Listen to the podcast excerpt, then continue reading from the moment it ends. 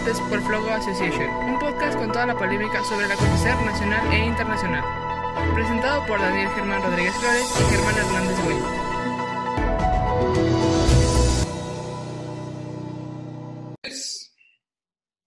Hola, ¿qué tal? ¿Cómo están? Buenos días, buenas tardes, buenas noches, mi queridísima gente. Espero que se encuentren muy bien. Estamos en otro episodio de Debates por Flow.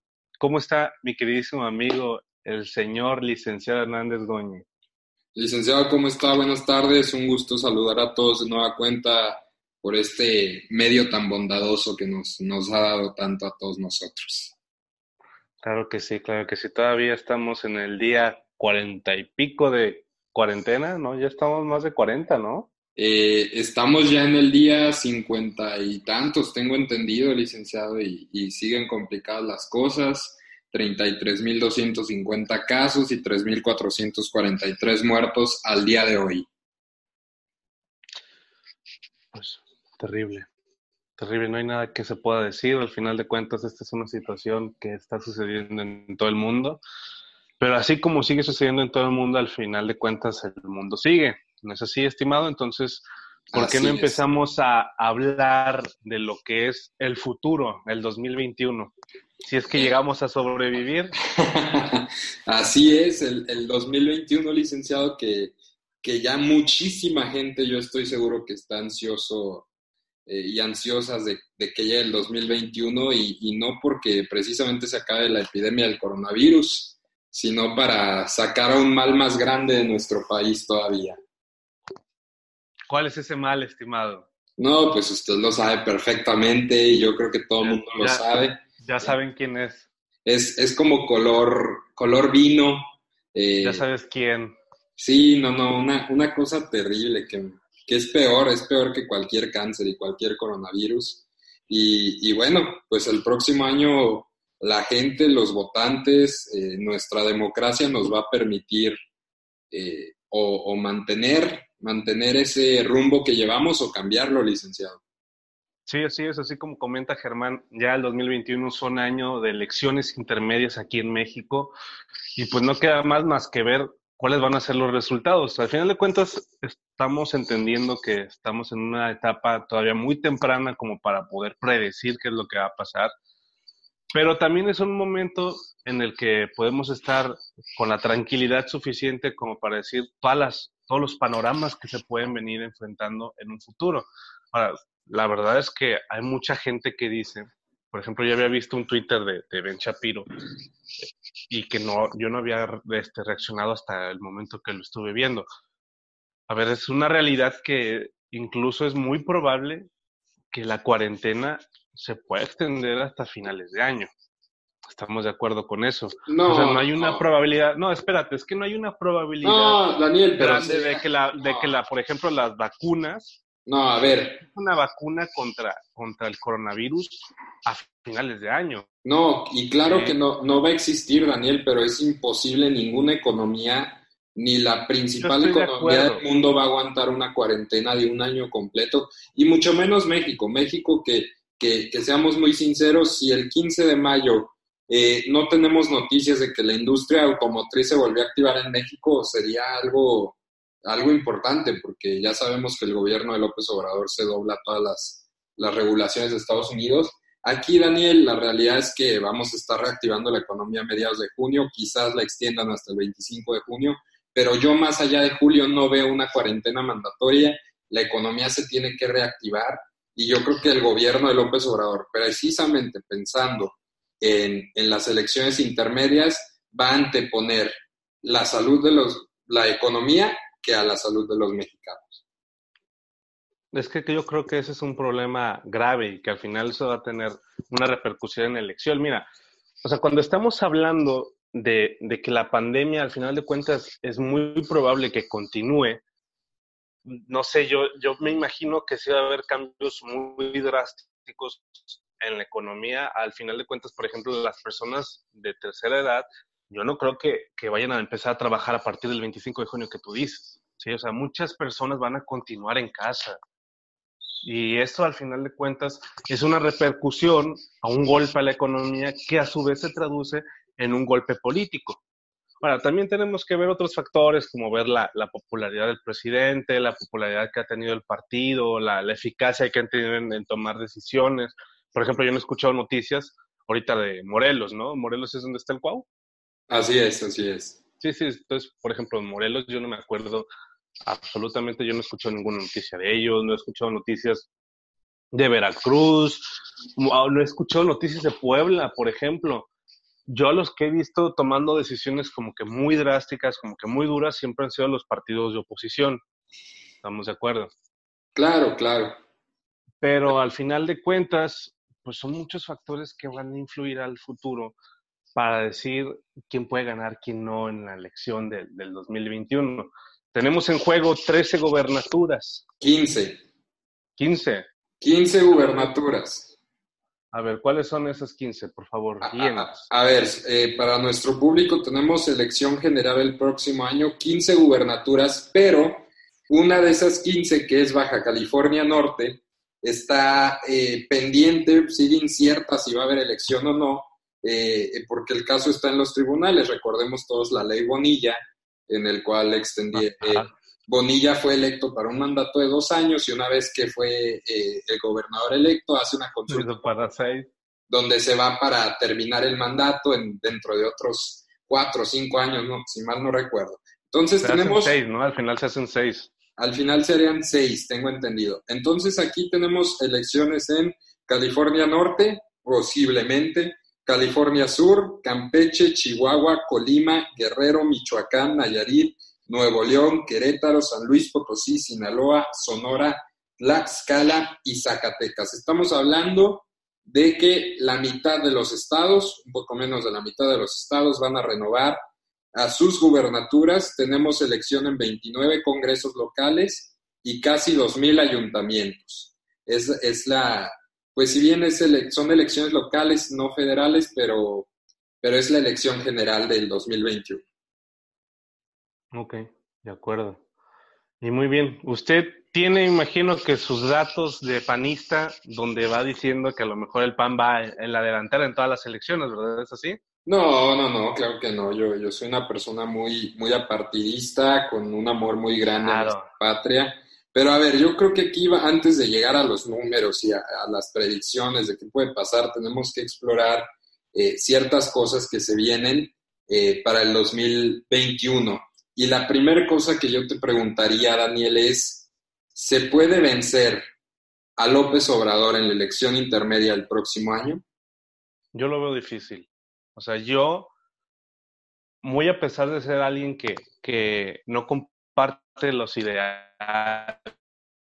de Andrés Manuel y que no comparte los ideales de Morena, yo veo muy complicado por la visión que ha tenido muchísima gente con, con, todo lo de la pandemia, o sea, incluso en estos momentos donde se ha demostrado una y otra vez los errores, o sea, por ejemplo, yo me, imagino que el día de ayer vio la nota o, el video este de, de, la secretaria de Economía dando números que no podía decir que eran 14 millones y era 14 mil 685 millones de miles de vamos, es que, y aún a pesar de eso la defendían, ¿sí? Claro. Claro. O sea, o sea, y todo mundo con Andrés Manuel, o sea, y yo creo que incluso ha sido tanta la devoción que le tienen algunas personas, que si el día de mañana Andrés Manuel contradice a López Gatel por algún motivo, es más probable que le hagan caso a Andrés Manuel que a López Gatel. Pues, por la popularidad que tiene el presidente. A ver, a ver, una cosa vamos a, diferenciar, y tú como, como politólogo lo debes de saber, Daniel, es López Obrador es un hombre. Es un hombre que ya está en el poder y que no se va a presentar a las elecciones intermedias. Estamos de acuerdo con eso. Ah, pero déjeme hablar, déjeme hablar. Nada madre, a ver. Quien se presenta es Morena. Morena, un partido que hay problemas internos y todos lo sabemos. Se siguen peleando el, eh, la presidencia del Consejo Ejecutivo Nacional. No sabemos si la elección fue buena o mala, mientras que sí que no. Ahí sigue Jay Kolpolevsky. Este, es un partido donde ya hay voces. Dividido. Claro que está dividido porque, a ver, Morena está cobijando gente sumamente impresentable, pero dejemos de lado ese factor, dejemos de lado ese factor. El factor aquí es las repercusiones que nos vaya a traer el coronavirus eh, y que vamos a poder medir en el mediano plazo, que va a poder ser en, en octubre, en diciembre. Eso nos va a marcar la pauta para ver los resultados de la elección del próximo año. Mire, ahora yo se la voy a devolver a usted. Un, un colega politólogo dijo hace algunos años atrás, cuando todavía estábamos iniciando eh, o estábamos nosotros previniendo la elección del 2018, y decía muy sabiamente, Morena es un partido de un millón de, de soldados cabos y un solo general. Usted dice que a lo mejor no se va a presentar Andrés Manuel en la elección, pero lo que pasa es que por muy dividido que esté el partido, tienen un ente unificador en él. Al final de cuentas, mire, ya, ya se han mostrado los roces que ha tenido la Cámara de Senadores con la de Diputados, la de Jade Cole con, con el presidente este de la Cámara de Senadores, no me acuerdo ahorita del nombre que hay, eh, Marcelo Ebrard y, Claudia Sheinbaum, que, que son eh, los rivales afines a la presidencia de la República. O sea, todas estas situaciones y todos estos personajes que están ahorita en el panorama político, muy a pesar de sus diferencias, tienen a alguien que los unifica y a alguien que se les dice, oye, rojo, todos marchando van a decir que rojo. Pero a ver. Yo lo que digo, yo lo que digo, espérame, déjame terminar mi la idea. Yo lo que digo es que un partido en el cual una persona es la que dirige todo, es un partido que por más dividido que, que se vea de afuera, es un partido muy fuerte, porque al final de cuentas lo que diga él es lo que se va a hacer.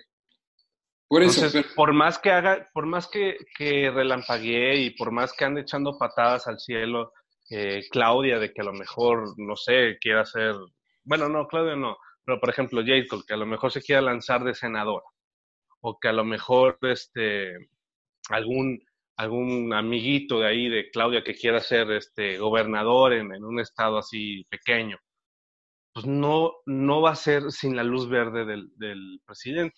Por eso, a ver, Daniel, pero tú estás dejando de lado una cosa. A ver, tenemos presidente fuerte, no partido fuerte. Esa es la realidad. Y te voy a decir por qué, y te lo vuelvo a mencionar. La elección son elecciones locales, ¿sí? Elecciones donde eh, Morena va a competir en estados donde se ha consolidado posición en algunos, en estados donde se ha visto afectada directamente ya sea el turismo, la industria automotriz, eh, la, misma industria de la construcción, eh, proyectos grandes que había eh, en infraestructura, se han visto afectadas por las decisiones del gobierno federal, que es Morena. Pongamos, seamos muy claros en esto, o sea, eh, la gente sale a votar una elección general, eh, estatal, perdón, local, que al final va a repercutir en lo federal. Yo creo que Andrés Manuel ya no tiene el impulso eh, que tenía en la elección del 2018, que si usted se acuerda, jamás había publicidad de un candidato a gobernador solo, de un candidato a alcalde solo, o de un candidato a diputado solo. Todo era con la figura de Andrés Manuel a un lado. En esta ocasión Incluso en esta ocasión, por, por leyes electorales, eso no va a poder pasar. No va a poder pasar porque la regulación electoral no lo permite. Estaríamos hablando ahí de, una interferencia. Delito. Un delito federal eh, en cuestiones electorales. Entonces, seamos muy claros en este aspecto. Yo sí creo, regresando al punto de la pregunta, yo sí creo que no, no va a ser una derrota tremenda para el partido Morena pero sí va a ser un golpe muy fuerte de realidad el que se van a llevar. Un golpe de realidad en el cual, si bien van a arrasar con muchas gubernaturas y le van a quitar gubernaturas a estados, en lo más local, en los municipios, que es donde el golpe va primero antes que el estatal y que el federal, la gente se está cansando. La gente ya no le va a dar esa licencia divina que él eh, y que muchos presidentes creen que tienen, que es la segunda oportunidad después de los primeros tres años. Yo creo que eso no va a pasar, pero esto no va a pasar bajo la condicionante siguiente, y esto lo escuché eh, recientemente en un panel de, de opinión que decía, si la oposición se unifica, ¿quiénes son la oposición? El PRI, el PRD, PAN y Movimiento Ciudadano. Si se unifican y lanzan liderazgos regionales para combatir, supongamos, pongamos el ejemplo de Nuevo León. Nuevo León ahorita eh, va a tener elecciones el próximo año. Eh, y eh, va adelante el senador Samuel García de Movimiento Ciudadano, pero atrás va Tatiana Cloutier de Morena.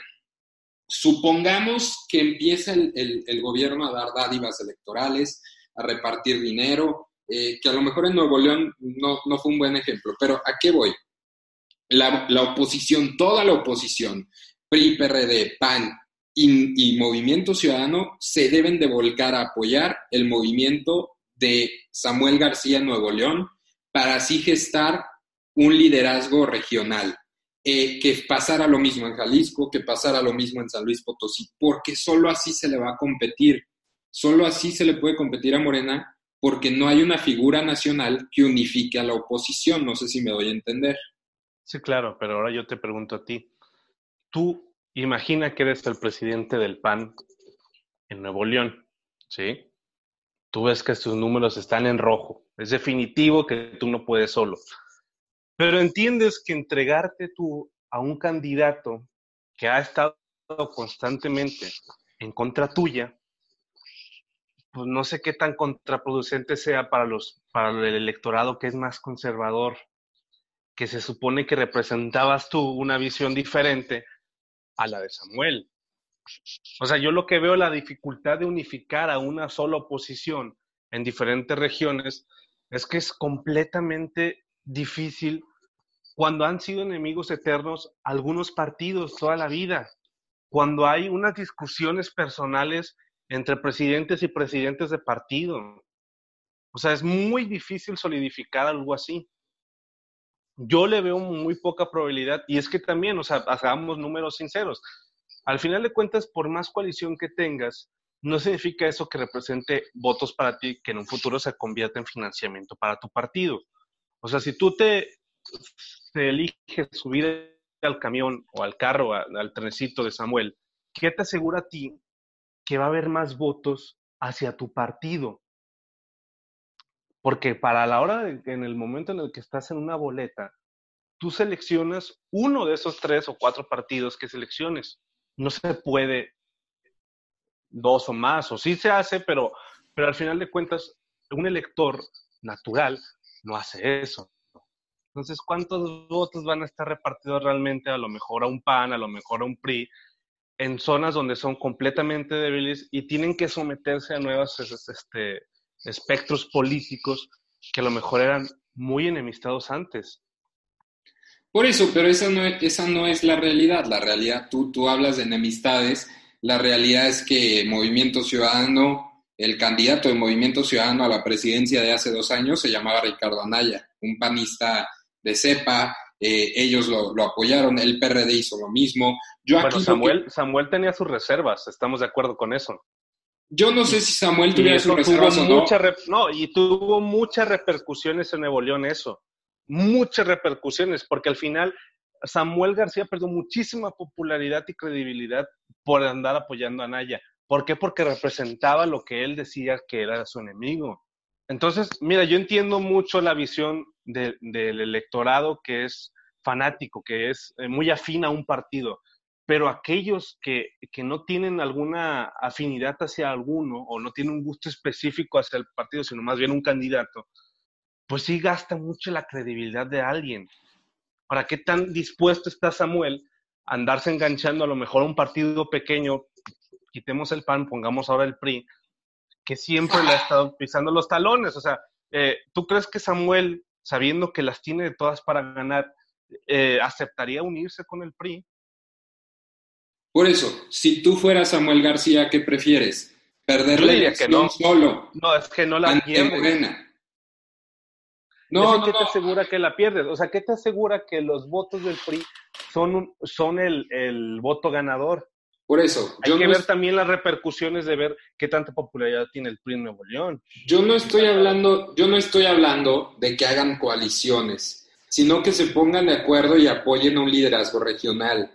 Yo no, yo jamás. Es una coalición. No, no, no, no es una coalición. A ver, entonces que, que no tengan candidatos. No, no, no, que pongan al candidato más débil. O sea, claro que yo jamás vería al PRI en la boleta en una coalición con el PAN, ni con el PRD, ni con Movimiento Ciudadano, ni con partidos de por ahí satélites estatales. Jamás lo vamos a ver, nunca lo vamos a ver, a menos que se arme un frente amplísimo. ¿Cuál es el problema ahorita, Daniel? El electorado le vale absolutamente madres, y te lo digo así, literalmente, sea PAN, sea PRI, sea PRD, sea Movimiento Ciudadano, pero que no sea Morena. La gente, el país está polarizado entre los fanáticos radicalizados de Morena, que son los chairos, y los que odian, odian con todo su corazón a Morena. ¿Por qué? Porque ya, ya llegamos a ese punto donde las líneas políticas, las ideologías, que seamos muy sinceros, Daniel, México no es Estados Unidos, la gente aquí vota eh, por la persona. Sí habrá muchísima gente que vote por el, por el partido, y, es en base a clientelismos y estructuras que se fueron formando, pero esas mismas estructuras se han debilitado, se han ido perdiendo. Llegamos a un punto donde la gente va a salir a votar con el corazón y el corazón le dice a la gente, sí, el corazón y la conciencia le dice a la gente que hay menos dinero en sus bolsillos, que hay menos empleos, que hay eh, mayor inseguridad en el país, que hay más corrupción que antes, que las crisis no se han manejado bien, eso le va a decir a la gente y para nosotros es nuestro deber comunicarle eso a la gente, no decirle mentiras y decirle eh, que todo está bien y que, y que vamos a seguir dividiendo el país entre partidos, entre el PAN y el PRI y el PRD, porque yo soy priista muerto y yo soy panista muerto. Es que no tiene que ver nada con la división, o sea, es que es un tema de principios. O sea, tú, como a lo mejor tú dices, es que hay personas que detestan a Andrés Manuel, y hay personas que, que lo, ¿sí? O sea, a lo mejor sí puede estar dividido en dos, pero ¿qué te asegura que, que dentro de esos dos bandos no haya más variedad? O sea, yo te lo digo en serio, tú y yo no compartimos la misma ideología, ¿sí? Y los dos somos enemigos de Andrés Manuel, por así decirlo, ¿no? Somos, somos los voceros del mal para él, los reporteros fifís.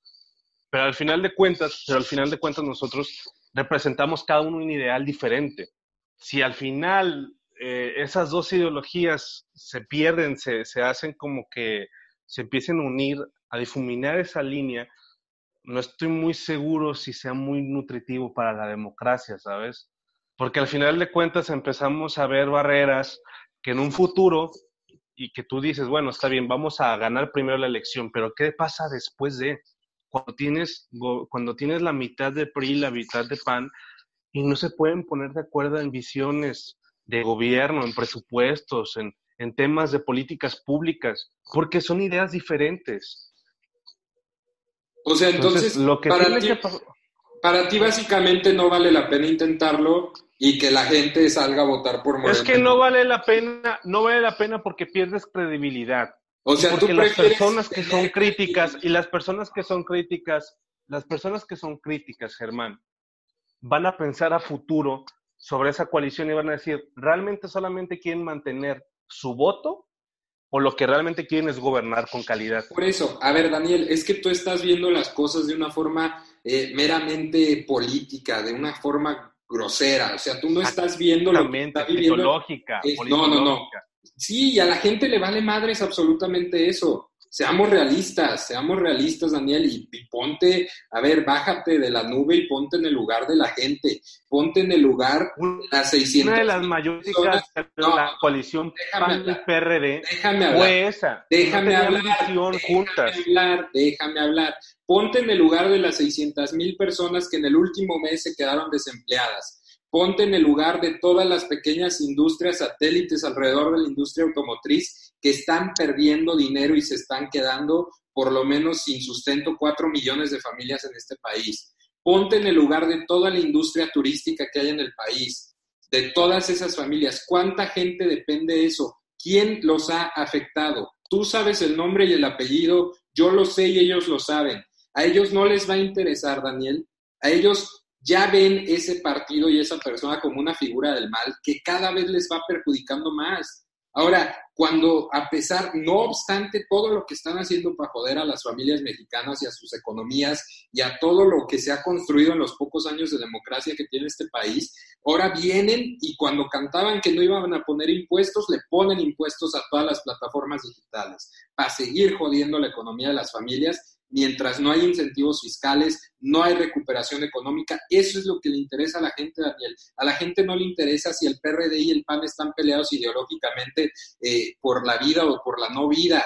A la gente no le interesa si el PRI es revolucionario y si el PRD es democrático. A la gente no le interesa eso, la gente está harta, la gente está cansada, la gente está viendo, la gente de calle, que es la que decide la elección, la gente de calle está viendo a sus familias eh, divididas, está viendo a sus familiares morirse en los hospitales por falta de equipamiento, por falta de atención. Esa es la realidad, Daniel. La gente no está viendo ideologías, no está viendo cuestiones politológicas o como tú las quieras llamar. Esa es la realidad y eso es lo que va a definir la elección del próximo año. A ver, Germán, ¿ya terminaste?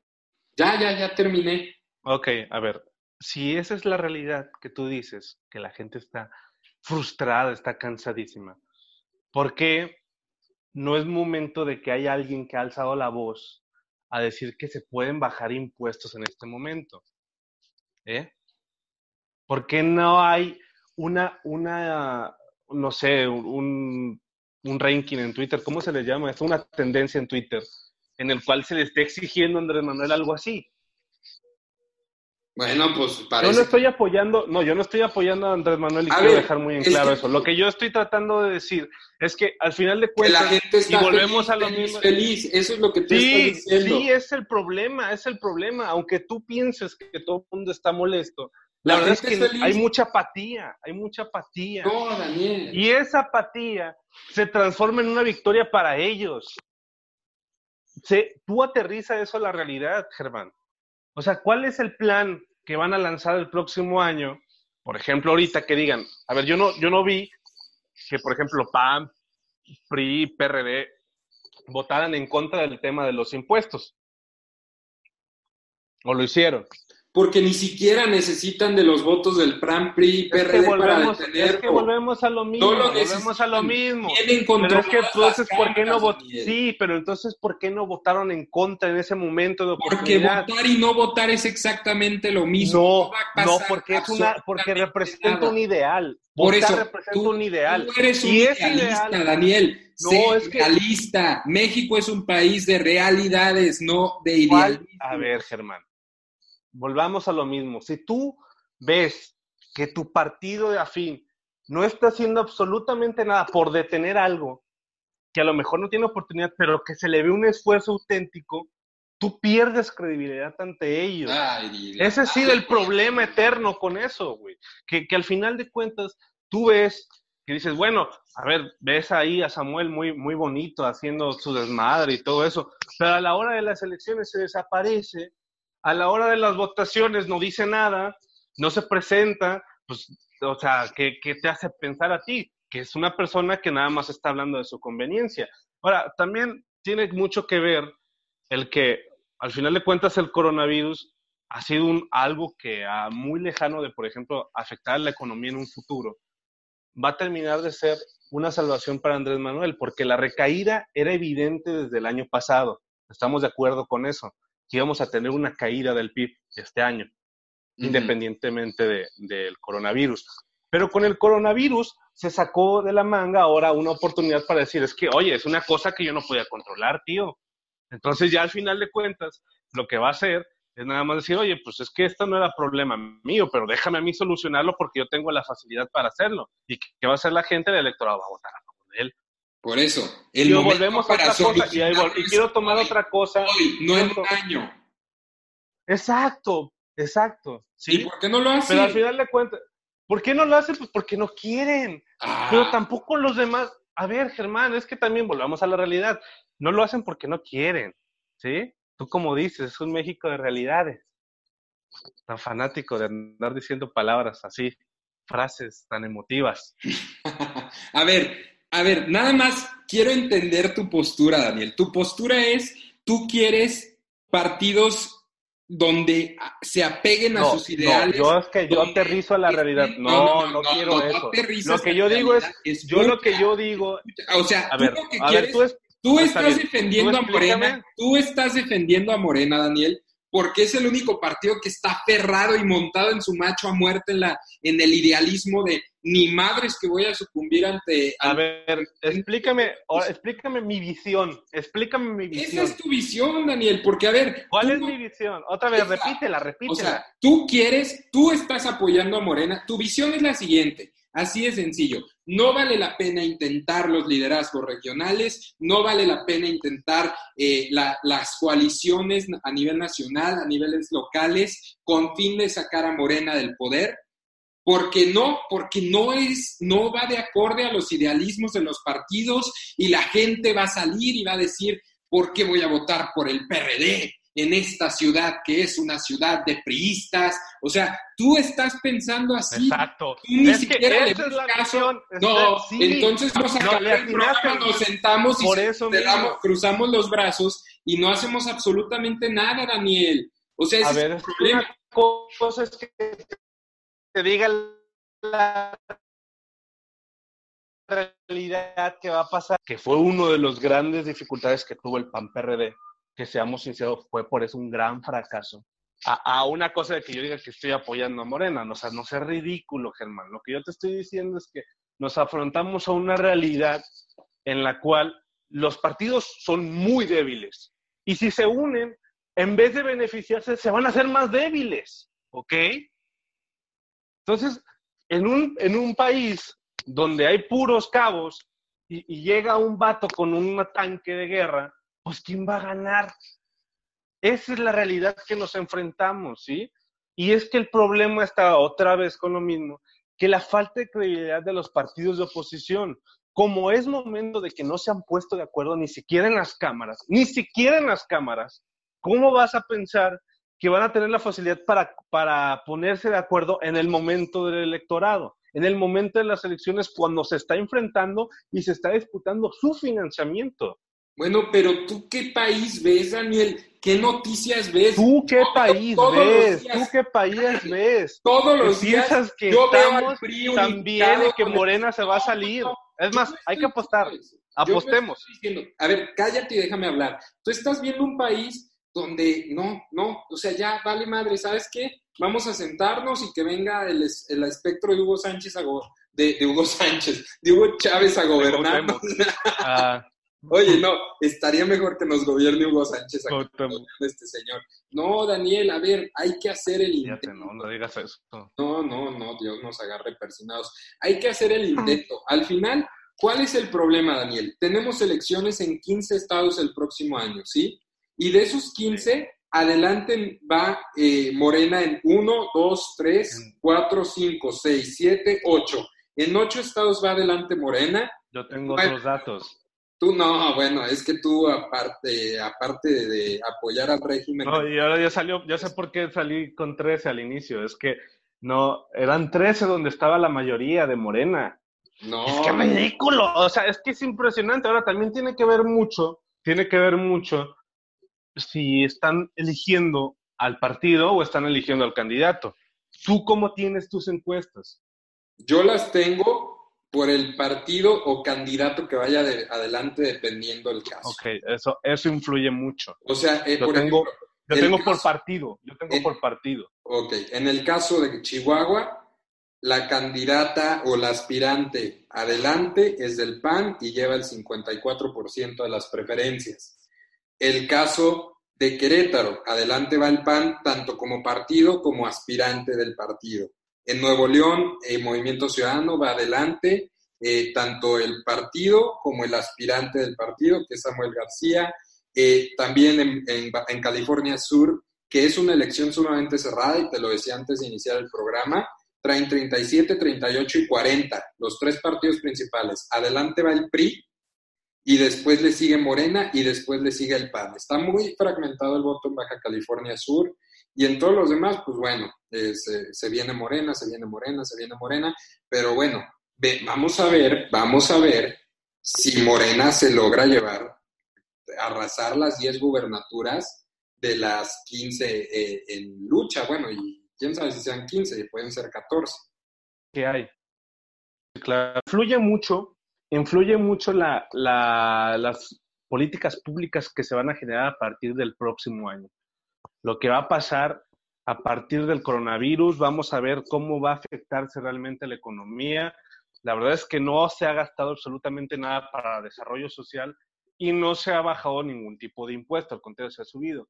Pero lo que yo he visto, y vuelvo a lo mismo con lo del Banco de México, creo que se está generando un espacio para que al final las los, empresas que vayan a tener crisis se les empiecen a andar inyectando dinero, ¿sí? Es muy probable también de que se le vaya a inyectar muchísimo dinero a Pemex. Entonces tenemos que ver qué es lo que va a pasar y a partir de ahí también estar muy pendientes de la, de la visión que va a tener Andrés Manuel en las mañaneras, porque a partir de este momento va a empezar a lanzar mierda a todos los partidos políticos. Es una realidad, es una realidad. Y lo que tiene Andrés Manuel es un micrófono que no se le va a pagar nunca, ¿sí? Y cada vez que tenga oportunidad de tirar mierda a un partido político, lo va a hacer. Entonces, eso, eso también hay que ver cuál va a ser la influencia de, esa situación, si lo van a tomar bien, si lo van a tomar mal los el electorado. Pero pues nada, hay que ver cómo sigue adelante. ¿Quiere que te expliquemos un poco las dinámicas de las encuestas o mejor vamos cerrando? Como usted guste.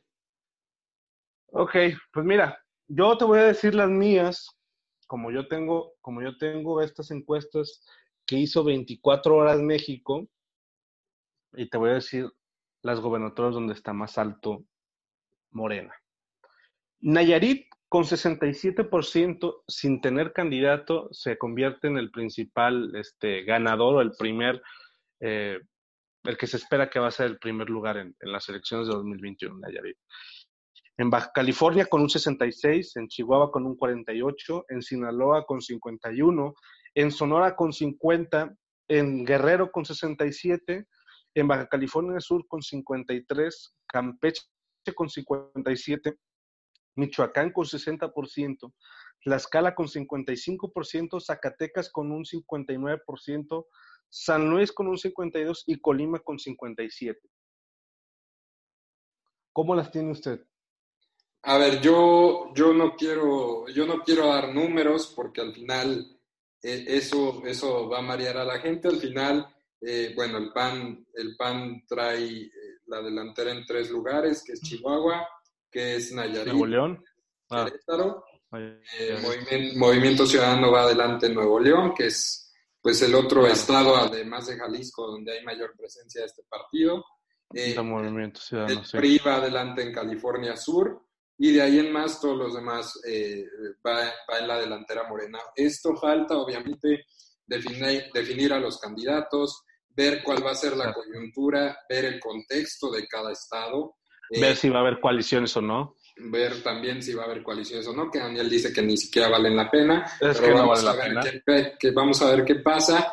La, la, realidad es que en esta elección hay 96 millones de potenciales electores. Eh, estamos hablando de que generalmente en, las intermedias la participación es del 50%. Es mucho más baja. Es del 53%, entonces van a estar votando alrededor de 45 o 50 millones de mexicanos eh, en estas elecciones intermedias. Vamos a ver qué pasa, vamos a ver qué pasa en los ayuntamientos, vamos a ver qué pasa en los congresos locales. Se renuevan 29 congresos locales.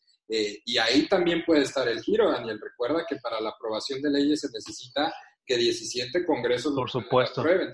Entonces, Por supuesto. si se le voltea la tortilla morena a lo mejor eh, en los congresos locales, pues de nada le va a servir seguir teniendo la mayoría en las, las Sería interesante, sería interesante que viéramos también cómo están la popularidad de los gobernadores y de los partidos en el poder que no van a tener elecciones en el 2021, sobre todo para ver cuál va a ser el efecto que va, que va a rebotar a partir de, del próximo año cómo van a quedar más o menos las cámaras.